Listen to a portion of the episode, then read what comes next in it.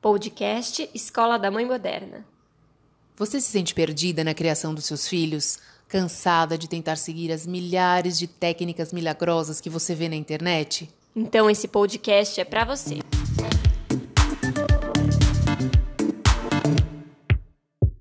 Olá, eu sou a Bárbara Catarina e esse é o podcast da Escola da Mãe Moderna. Hoje é o episódio 24 e nós vamos falar um pouquinho sobre a influência do pai na sexualidade feminina. Para esse episódio, a gente trouxe um convidado muito especial, o psicólogo e sexólogo Caio Graneiro. Seja bem-vindo, Caio. É, oi, Bárbara, obrigado pelo convite. É, oi, todo mundo que está ouvindo o podcast. Espero que a gente consiga caminhar aí para ajudar a refletir um pouquinho esse lugar do pai e como os nossos pais influenciaram a gente e como esses pais também influenciam os nossos filhos, né? Para começar esse papo, Caio, eu pensei em alguns tópicos para a gente conversar hoje, mas eu gostaria de começar, para quem não conhece, né, quem não é da área da psicologia, ou mesmo quem é e já não trabalha muito tempo com isso, com desenvolvimento de sexualidade, eu acho que a gente podia começar um pouquinho como é que se forma, em que idade é que se forma a sexualidade, é, como é que entra as figuras maternas e paternas, sempre que a gente vai dar o foco hoje no pai, mas eu acho que é importante a gente focar um pouquinho sobre isso. Você pode explicar pra gente? Tá, vamos lá. É, a pergunta é complexa, eu vou resumir, porque dizer como se forma a sexualidade seria, né? é muita coisa. A sexualidade, ela começa a se desenvolver desde o nascimento da criança, né? Porque a sexualidade não está ligada necessariamente ao sexo. Ela está ligada a um, um todo, como a criança lida com o corpo, como isso que a gente chama de libido, que é essa energia, essa pulsão de vida e de morte vai atravessar essa criança. Então, a sexualidade começa ali desde quando a mãe começa a tocar essa criança e a criança começa a perceber que ela tem um corpo. E a sexualidade, ela vai passando por instâncias do corpo, que Freud falava por fixações, então que passa pela fixação oral, anal, genital. Então, durante todo o processo de infância, a criança vai desenvolvendo a sua sexualidade. Uma, uma criança, uma pessoa que passe por esse desenvolvimento saudável, vai chegar na adolescência num momento que a gente vai chamar de integração, que é quando essas fixações elas vão ficar distribuídas pelo corpo todo.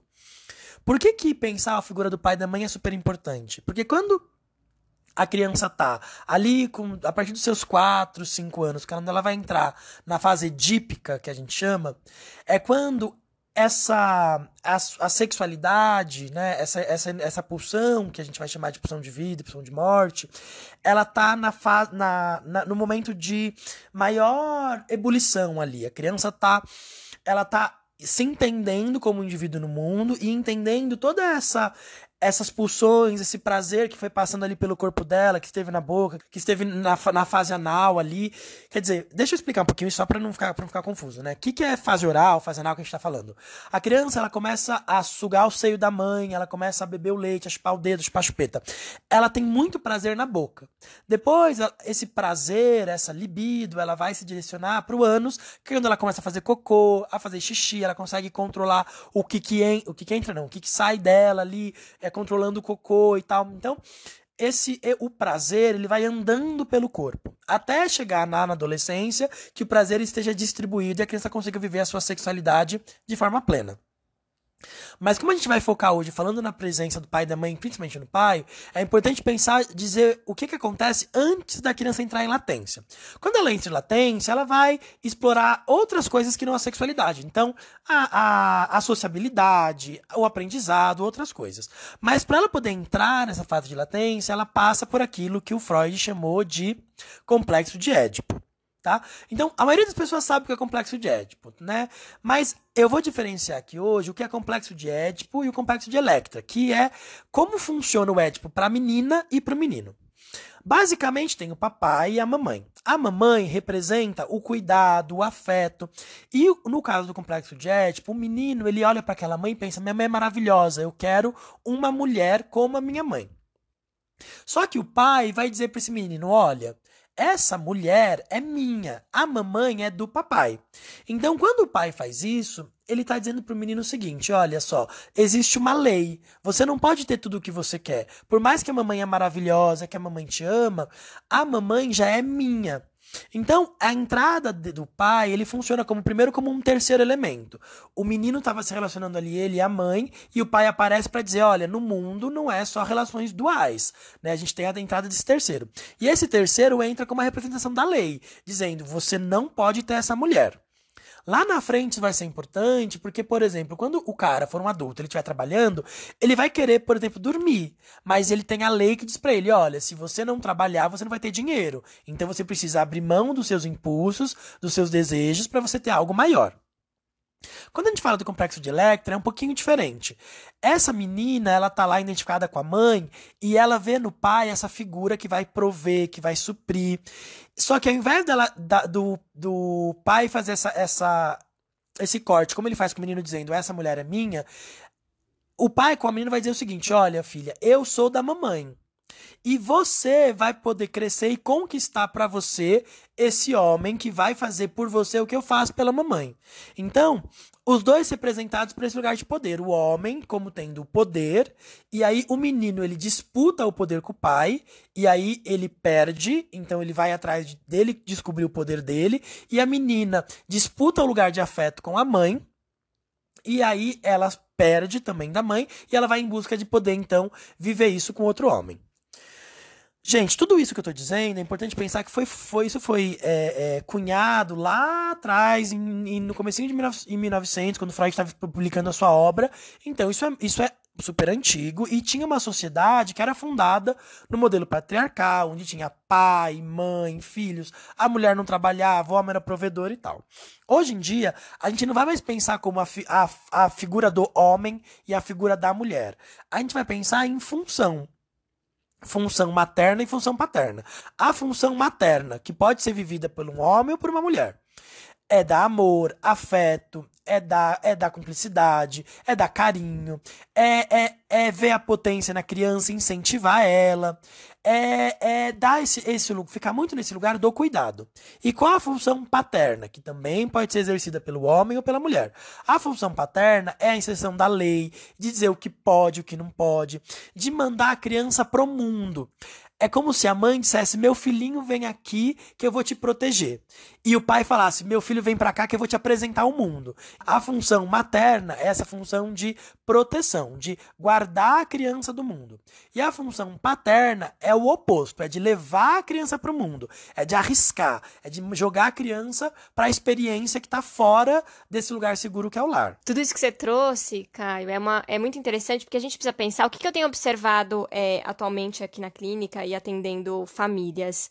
É, essas questões que eram muito marcadas, como elas estão muito misturadas, as famílias têm muita dificuldade de entender o qual é o lugar e qual é a função e a importância dessa função para o desenvolvimento das crianças. E aí o que, que acontece? Deixa com que a criança domine as relações, então fica nessa coisa, não é minha, minha, o pai é meu, e não entra um adulto de falar assim, calma, você tem o seu lugar, você é o lugar de filho, você não ocupa esse lugar. Como não está marcado mais essas, essas questões, eu percebo que as crianças têm um poder que elas não aguentam segurar esse poder, gera muita ansiedade, gera vários distúrbios emocionais e na adolescência a gente sabe que sexualmente e psicologicamente isso se perde. Hoje a gente tem muito essa liberdade sexual mesmo, tem essa. A gente vem falando sobre isso e essa luta, só que se confunde muito é, o que é liberdade e o que é momento de aprendizado de desenvolvimento infantil.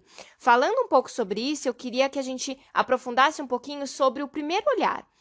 Porque quando a gente está falando das funções e tudo, a gente está falando um pouquinho de como é, essa criança é olhada, né? Então os pais eles olham para a criança e ela aprende como é que o mundo olha para ela. Então acho que a gente podia falar um pouquinho sobre isso, porque se a gente não demarca lá qual é o lugar da criança nessa família, esses primeiros olhares eles já ficam distorcidos e elas vão para um mundo muito diferente. Eu queria que você falasse um pouquinho sobre essa questão do primeiro olhar. Vamos lá. Para a gente aprofundar nesse tema, a gente tem que pensar que do zero aos seis anos de idade, todas as experiências que a criança viver são primeiras experiências.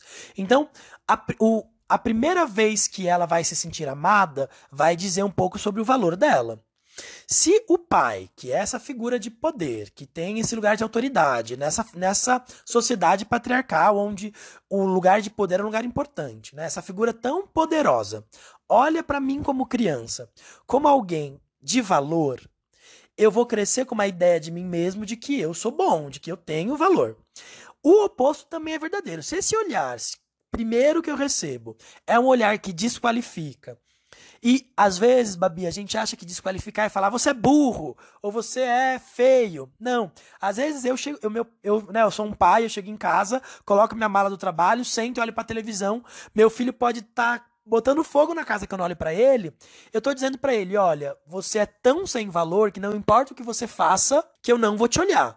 Então, quando a gente fala do primeiro olhar, muitos pais acham que só porque não estão xingando, não estão batendo, não estão é, eles estão sendo bons pais. E não, eles estão indicando para essa criança que ela não tem valor. E agora, para fazer um, comparativo com a sexualidade, olha que coisa interessante. Imagina que um pai chega em casa e tem ali a sua, a sua, a sua filha que tá lendo um gibizinho, brincando de alguma coisa, esse pai não olha para ela, não olha para ela, não olha para ela. Então, essa menina, ela começa a tentar chamar a atenção do pai de tudo quanto é jeito. Então ela, ela, ela, ela chora, ela grita, ela tira a roupa, ela. E aí quando ela tira a roupa, o pai fala para ela: "Menina, coisa feia, a menina ficar sem roupa e tal". O pai acha que está educando ela, mas olha o que esse pai fez. Esse pai não deu atenção para ela até que ela tivesse tirado a roupa você não vai estranhar que ela vire uma mulher, uma adolescente, uma adulta, que para conseguir chamar atenção tenha que usar sua sexualidade. Por quê? Porque a primeira experiência que ela teve é que ela, sendo ela, não era suficiente. Que ela tinha, por exemplo, que fazer algo que era muito maior do que simplesmente existir. Então, o primeiro olhar é super importante dizer que não tem a ver só com o olhar, mas tem a ver também com o não olhar. Né? E como fazer isso de um, de um jeito decente, coerente, que ajude a pessoa a se desenvolver emocionalmente? O pai chegou em casa, né? Que, esse, que é esse lugar, esse, esse pai que ocupa esse lugar de poder, de autoridade. Ele não tem que esperar a filha ou o filho começar a aprontar para olhar para ele, começar a fazer algo que o pai tem que gastar um tempo dando valor para essa criança, dizendo como ela é importante para ele, como ela faz com que ele queira estar com ela por aquilo que ela é. Então, dar atenção, a gente fala, né, ah, a criança está com falta de atenção. Dar atenção é dar para essa criança um lugar de valor.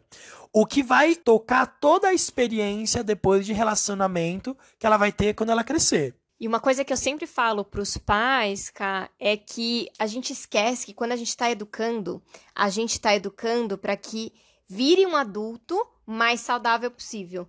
E aí a gente esquece que se eu não dou valor, ou se eu reprimo, ou se eu bato. Tudo isso eu tô mostrando para ela como que ela vai se relacionar com o mundo. Então, isso que você trouxe é muito interessante. E aí entra muito na, no, no terceiro tópico que eu queria trazer para o nosso bate-papo de hoje, que são as polaridades. Você já é, pontuou um pouquinho sobre isso, mas eu quero demarcar porque no meio da conversa é, a gente falou só que, para quem está ouvindo, eu acho que fica um pouco confuso, acho que a gente pode delimitar um pouco melhor. O que, que, são as polaridades, qual que é o prejuízo delas e como a gente consegue chegar no meio do caminho. Como que a gente pode ajudar os pais a entenderem o que, que isso significa? Bom, Babi, falando sobre as polaridades, né? É, você quer saber o que, que faz uma pessoa ficar saudável emocionalmente? Equilíbrio, né? Equilíbrio é a chave da, da saúde emocional. É, pra gente, que é psicólogo, isso é muito claro, né? Mas pro, acho que para quem não estudou psicologia ou nunca teve interesse nesse processo, às vezes a gente acha que eu tenho que dar muito amor pro meu filho, ou eu tenho que dar muito limite. Colocou muito, tá atrapalhando tudo. Então, assim, uma criança que foi muito amada, ela não foi amada, ela foi mimada. Uma criança que foi muito corrigida, ela não foi corrigida, ela foi oprimida. Então, quando tem o muito, o muito dá conta de atrapalhar todo o processo. Saúde emocional está no equilíbrio. Então, por exemplo, um pai que não corrige, que, que atribui só para a mãe a correção, ele está dizendo para a filha: você não é importante, você não tem valor, eu não vou perder meu tempo com você. Um pai que só corrige, que está o tempo todo não deixando a filha fazer nada, ele está dizendo: você não consegue existir por você, você é falha, você precisa de um homem que te oriente o tempo todo. As duas coisas fazem muito mal. Porque quando essa menina cresce, se ela tem um pai que não deixava ela ter liberdade para nada, ela vai buscar um homem que a oprima. Agora, se essa menina cresce, ela tive, teve um pai que é, não, não, não olhava para ela, não dava atenção, ela podia fazer o que ela quisesse, que esse pai só estava ali sorrindo e aplaudindo, ela vai crescer com uma ideia de que qualquer coisa serve, que ela não tem valor mesmo. Então as, as polaridades, esses, esses extremos, eles são muito prejudiciais. Quando a gente vai falar da sexualidade especificamente, o lugar do pai na relação com as meninas e com os meninos também, mas acho que pensando na relação com a menina especificamente, tem um, um lugar muito grande, né? É, com o menino vai ter a ver em como o, esse homem vai ocupar o seu lugar no mundo. Agora, com a menina, não, vai dizer de como ela vai buscar suas relações. Então, um pai que não tenha dado para a filha um olhar de valor, ele está jogando essa filha no mundo para se submeter a espaços de não valor. E de novo, né, não tem a ver com esse pai dizer que a menina é burra, é feia, nada disso. Tem a ver com a, o jeito que ele construir relação com ela vai inaugurar a forma como ela vai se relacionar com as outras pessoas. Então, esse pai pode inaugurar um lugar de valor, pode inaugurar um lugar de equilíbrio e pode inaugurar um lugar de muito sofrimento. Um pai que batia tá dizendo para essa menina: tá tudo bem um homem te bater. Um pai que negligencia tá dizendo para essa menina: tá tudo bem um homem te negligenciar. Pai que não dá afeto, só dá comida. Tá dizendo para ela: olha, se você encontrar um homem que pague suas contas, é o que você precisa. Então, olha a responsabilidade que esse pai tem na relação com essa filha, inclusive na hora do próprio sexo. Se essa mulher essa menina, né, quando era menina, teve um pai que valorizava ela, que cuidava dela nas, nas, necessidades dela, que quando, por exemplo, o pai gosta de brincar e ele percebe o limite dela na brincadeira, até onde ele pode ir, até onde ele não pode, ele vai dando para essa menina a ideia de que ela precisa ser respeitada no seu limite. Essa menina não vai chegar lá no sexo na vida adulta fazendo sexo sem camisinha só porque o cara falou que queria ou se submetendo a fazer um sexo que tá dolorido para ela ou que tá ruim para ela, simplesmente porque o cara falou que queria. Por quê? Porque ela teve um pai que ensinou para ela que limite era importante, que respeitar o que ela queria, respeitar o valor dela era importante.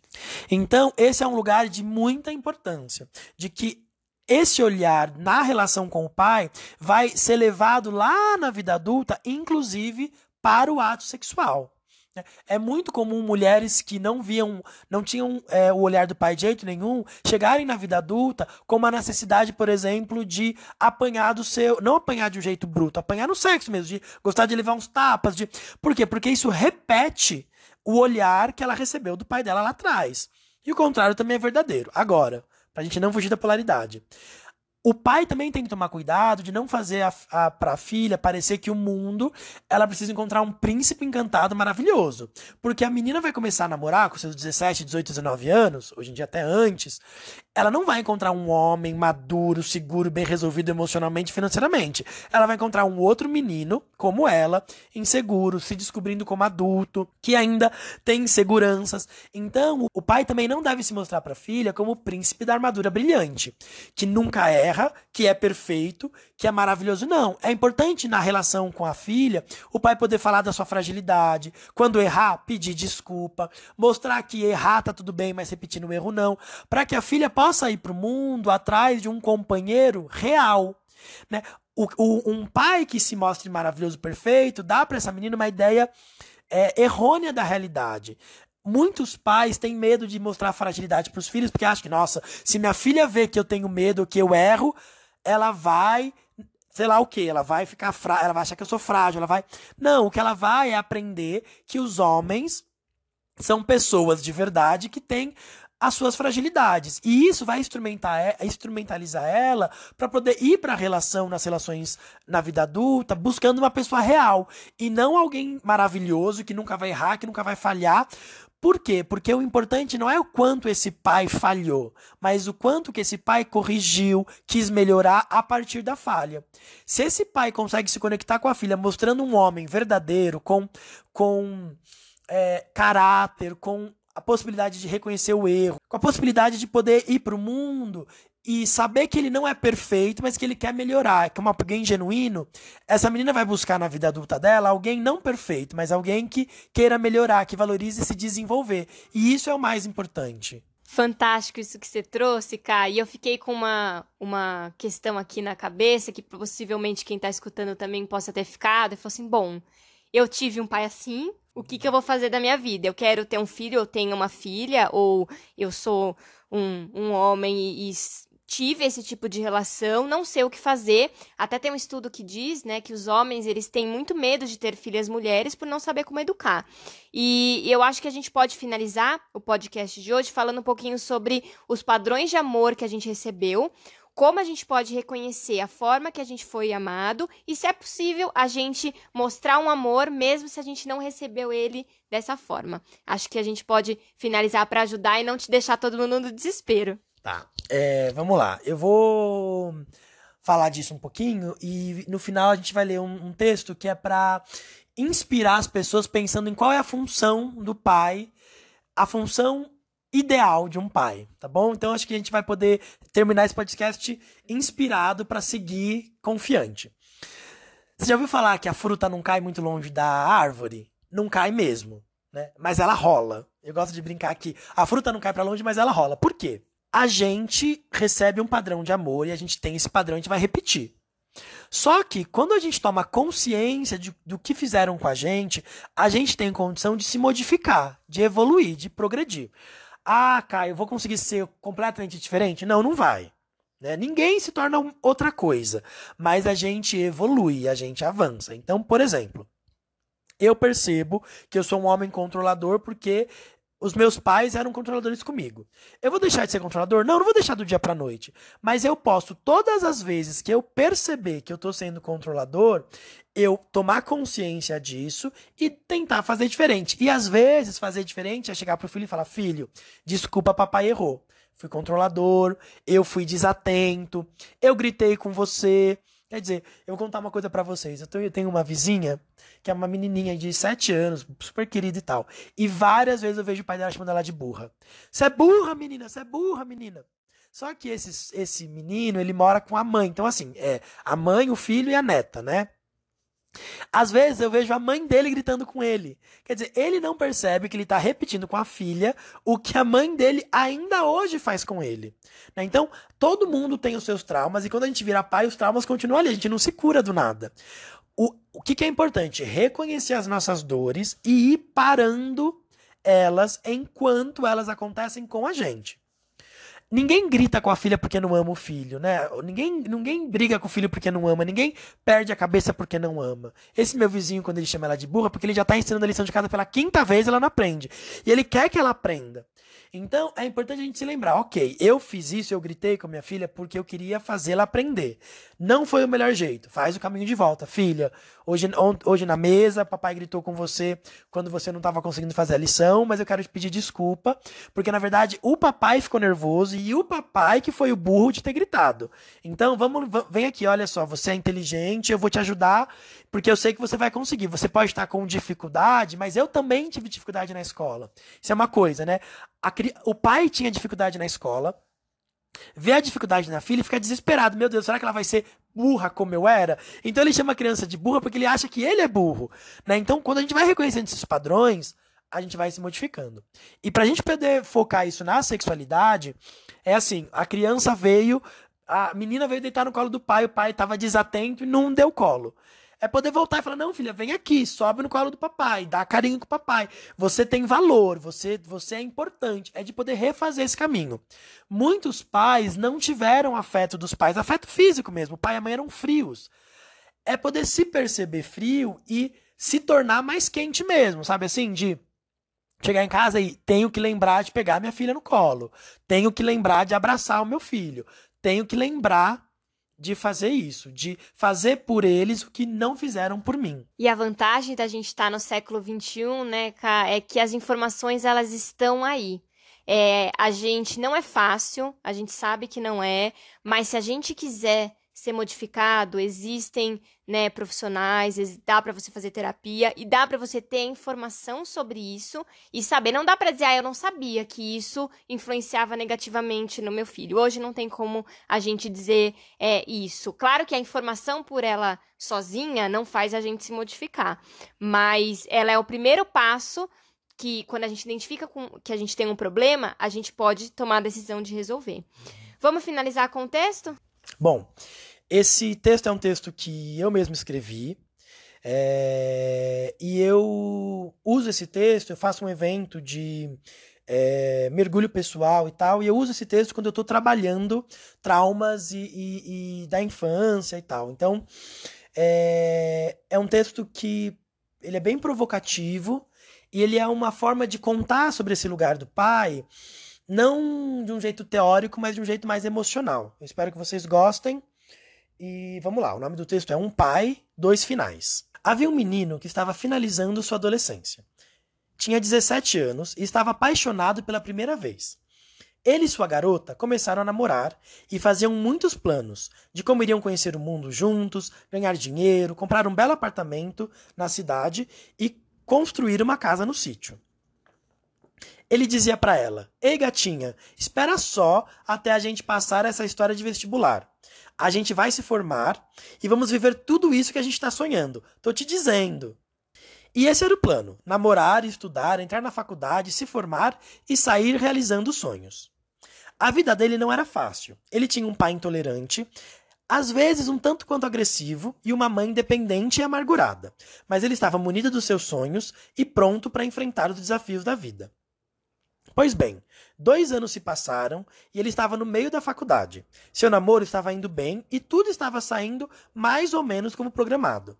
Mas, como a vida sempre acontece misteriosamente, tudo mudou. O menino, que agora estava se preparando para virar homem, descobriu que seria pai. Foi um grande susto.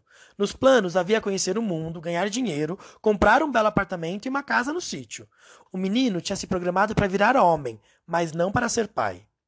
Mas além do susto, houve também muita alegria, desejo de fazer dar certo, e um amor, um amor estranho, por um devir que seria chamado filho. Como você pode imaginar, os sonhos do menino pai se transformaram. Não foi possível terminar a faculdade. Apareceu uma grande urgência em trabalhar.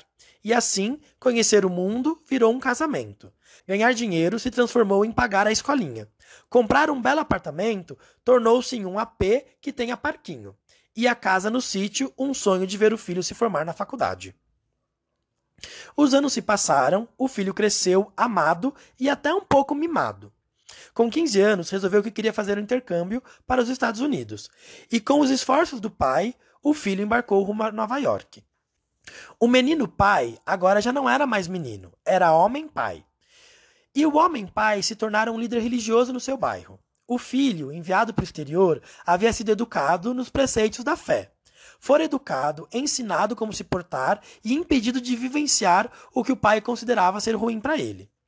Já no exterior, a cabeça do filho mudou. Ele aprendeu novas músicas, aprendeu filosofia, aprendeu a pensar por si próprio e, como todo adolescente saudável, sentiu a necessidade de se diferenciar dos pais. Aprendeu o que era se apaixonar, o que era ser traído, o que era xenofobia e como se sentia quem era vítima de preconceito. Encontrou-se com a tristeza e descobriu pela primeira vez como era não ter esperança e sentido na vida. Viu-se deslocado, perdido. Descobriu-se também irreverente, artisticamente talentoso e sensível.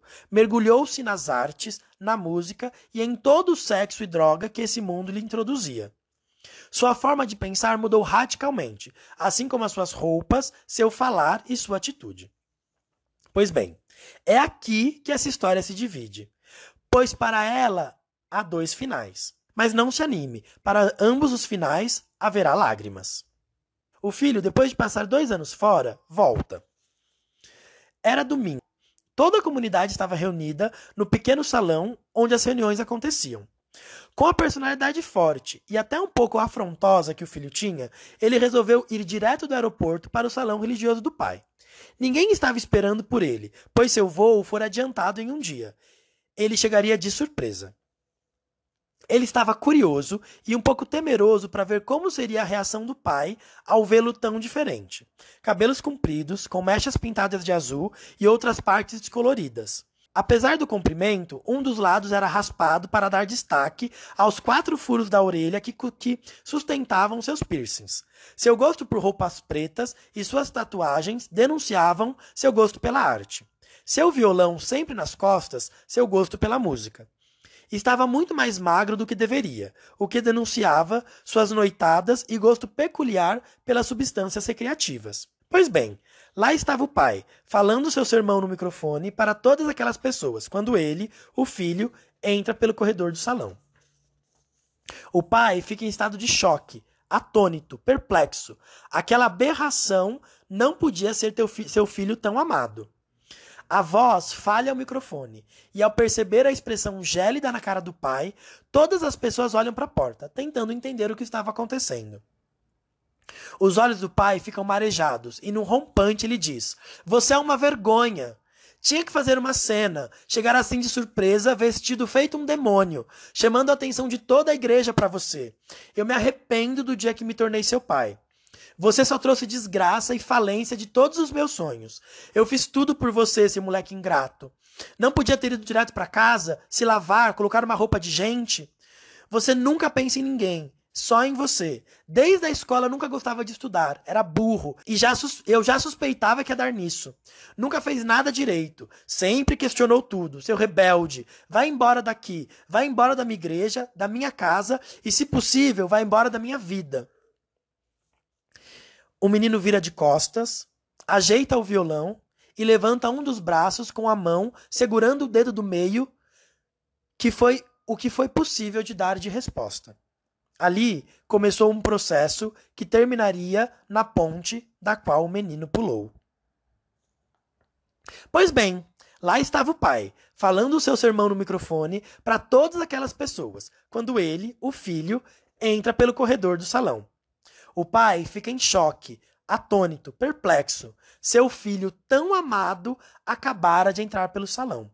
A voz falha ao microfone, e ao perceber a expressão gélida na cara do pai, todas as pessoas voltaram seu pescoço para a porta, tentando entender o que estava acontecendo. Os olhos do pai ficam marejados e num rompante ele diz: Olhem aí, essa é a minha alegria. Só sendo meu filho para chegar assim de surpresa, vestido todo diferente, chamando a atenção de toda a igreja para você. Você sempre foi assim, um líder, carismático, cheio de potência. Abençoado foi o dia em que me tornei seu pai. Você só trouxe alegria à minha vida. E por você, eu aprendi que valia a pena ressignificar todos os meus sonhos. Eu fiz tudo por você e hoje, ao vê-lo entrar pela porta, só posso dizer que eu faria tudo de novo. Você é meu filho. Desde pequeno eu vi, eu vi em você um líder, um revolucionário. Na escola, enquanto todo mundo estava preocupado com as notas, você estava lá, brincando, se ocupando do que era mais importante, que são as pessoas. Você nunca fez nada ordinário, sempre questionou tudo, refletiu, se tornou um artista, sensível. Sua música e sua arte traduz a dor humana em poesia. E eu quero te dizer que eu sou o homem mais orgulhoso do mundo por ser seu pai. Eu quero que vocês todos saibam que vocês ainda vão ouvir muito falar desse meu filho, pois ele não está aqui nessa vida à toa. Ele vai chegar em lugares que nem ele mesmo ainda acredita. E sabe como eu sei? Porque ele é diferente, é especial, é único. E eu sei que ele nunca irá fraquejar, porque enquanto eu viver, eu estarei aqui por ele, amando e me orgulhando dele. Então, a igreja começa a aplaudir e gritar, e se alegrar pela alegria do Pai. O menino derruba o seu violão no chão, corre em direção ao palco de onde o pai falava, em um pulo, sobe e se agarra ao pai. Em meio às lágrimas, ele diz: Pai, me desculpa, me desculpa. O pai não sabe por que ele pede desculpas, mas para ele não importa. Ele havia aprendido há muito tempo que o amor era a capacidade de discordar junto e que sua função na vida do seu filho era amá-lo o tanto que ele precisasse até que ele mesmo pudesse se amar e em lágrimas então se formava um grande líder para aquela nação. É isso, né? Então, acho que esse texto faz a gente pensar como um mesmo filho que estava ali rebelde, ali com dificuldade, teve um pai que pôde olhá-lo com valor e que estava ali dizendo: Eu vou amar o meu filho até que ele consiga se amar. ou um pai que estava ali projetando toda a sua frustração e a sua amargura nos filhos, né? Bom, acho que dá para ficar inspirado com esse texto, não dá? Fantástico, Ká. Acho que a gente fechou com chave de ouro. São muitas reflexões, eu acho que a gente falou sobre muitos temas aqui. É, eu agradeço a sua participação, para mim foi muito enriquecedor. Espero que para vocês que estejam ouvindo também. É, podem mandar suas dúvidas, mensagens, a ideia é que a gente possa trocar. A gente abriu várias portas, mas a gente pode voltar a falar sobre esse assunto novamente. Se, gente, se, alguém quiser conhecer um pouco mais do meu trabalho, é, eu tenho um canal no YouTube, pode procurar lá no YouTube Caio Graneiro, é, ou no meu site www.caiograneiro.com. Obrigada novamente, Caio, foi um prazer. Vou chamá-lo mais vezes, porque foi fantástico e eu tenho certeza que todo mundo gostou. Conecte-se com a gente através das redes sociais, arroba Escola da Mãe Moderna. Nos vemos no próximo episódio.